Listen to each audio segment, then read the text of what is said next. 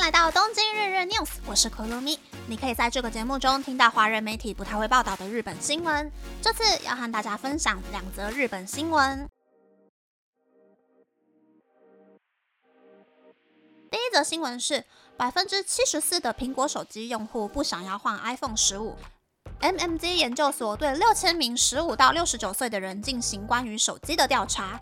接受调查的人当中，有三千一百八十四名苹果手机用户和两千两百一十名 Android 手机用户。苹果手机用户大约每三到五年会换一次手机。而对于第一款采用 Type C，而且比上一代 iPhone 贵日币一万元的 iPhone 十五，苹果手机用户中只有百分之九点一的人表示有计划要购买 iPhone 十五，百分之十六点八的人表示正在考虑要不要买 iPhone 十五。而 Android 用户当中，也只有百分之八点四的人有考虑要买 iPhone 十五。第二则新闻是，熊本县的大金町成为日本地价涨幅最高的地区。熊本县的大金町受到台积电设厂的影响，成为全日本地价涨幅最高的地区。根据熊本县公布的二零二三年基础地价，熊本县的住宅用地、商业用地、工厂用地都涨价了。尤其在台积电菊阳町工厂开车二十分钟以内的大金町，平均地价比去年上升了百分之三十二点四。商业用地方面，国道五十七号的菊阳匝道和大金匝道附近的出租公寓、仓库、饭店的需求增加，因此大金町的商业用地地价比去年上升百分之三十点二，工厂用地也增加了百分之三十一点一。鉴定地价的专家表示，将来除了台积电工厂附近的菊阳町和大金町，就连更外围的菊池市地价也很有可能会继续上涨。以上是这次和大家分享的两则新闻。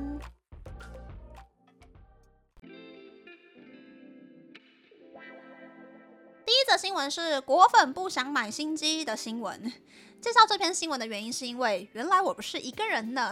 看来很多人都已经被发布会给劝退了。这次日本关于 iPhone 十五的新闻标题大多是先看看实际评测结果，再考虑要不要下手，跟以前那一种这里升级了，那里更方便了，一定要买来用用看的标题，其实相差的程度还蛮大的。我觉得果粉在意的其实不是价钱，反正 iPhone 很耐用嘛，长期看下来是还蛮值得入手的。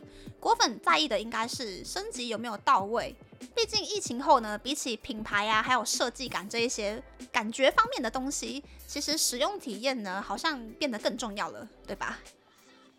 第二则新闻是日本地价上升 Number One 的新闻，感觉菊阳町有点像是竹北。大金亭有点像是新竹市，这一波涨价潮呢，是真的已经回不去了。但是这两个地方其实又离熊本市中心有一点点距离，熊本市就有点像是桃园那样子，除了机场以外，很难因为台积电获利。这样子形容，大家是不是能够更好理解了呢？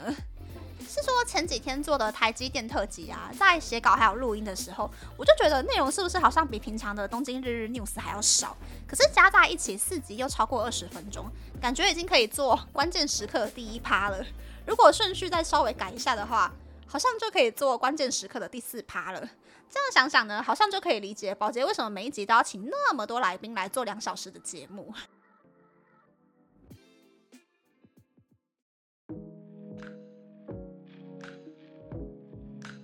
想和大家分享，昨天下班后呢，跟几个平常比较常接触的同事一起吃晚餐。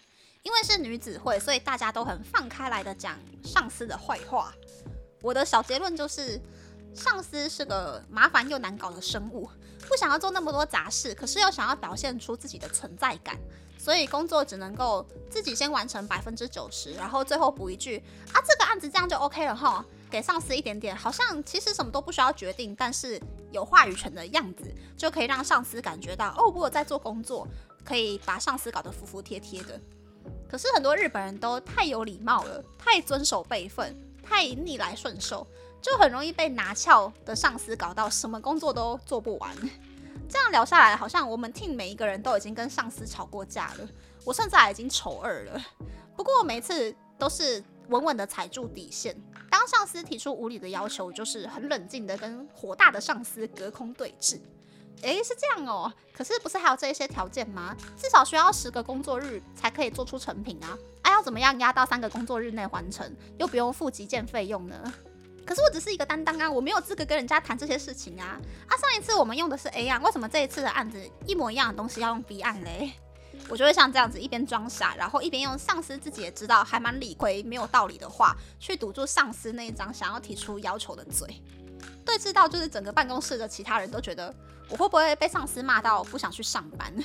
但其实我是故意让上司发火了。如果不这样子摊开来讲的话，上司也不会体会到自己的要求有多么的可笑。所以吵完之后，我的心情其实没有受到什么太大的影响，只是很堵烂那个上司。那另一方面又很开心，说哦有成功搞烂上司在办公室里面的形象。所以通常吵完之后，我还蛮快的就可以恢复平常工作的状态。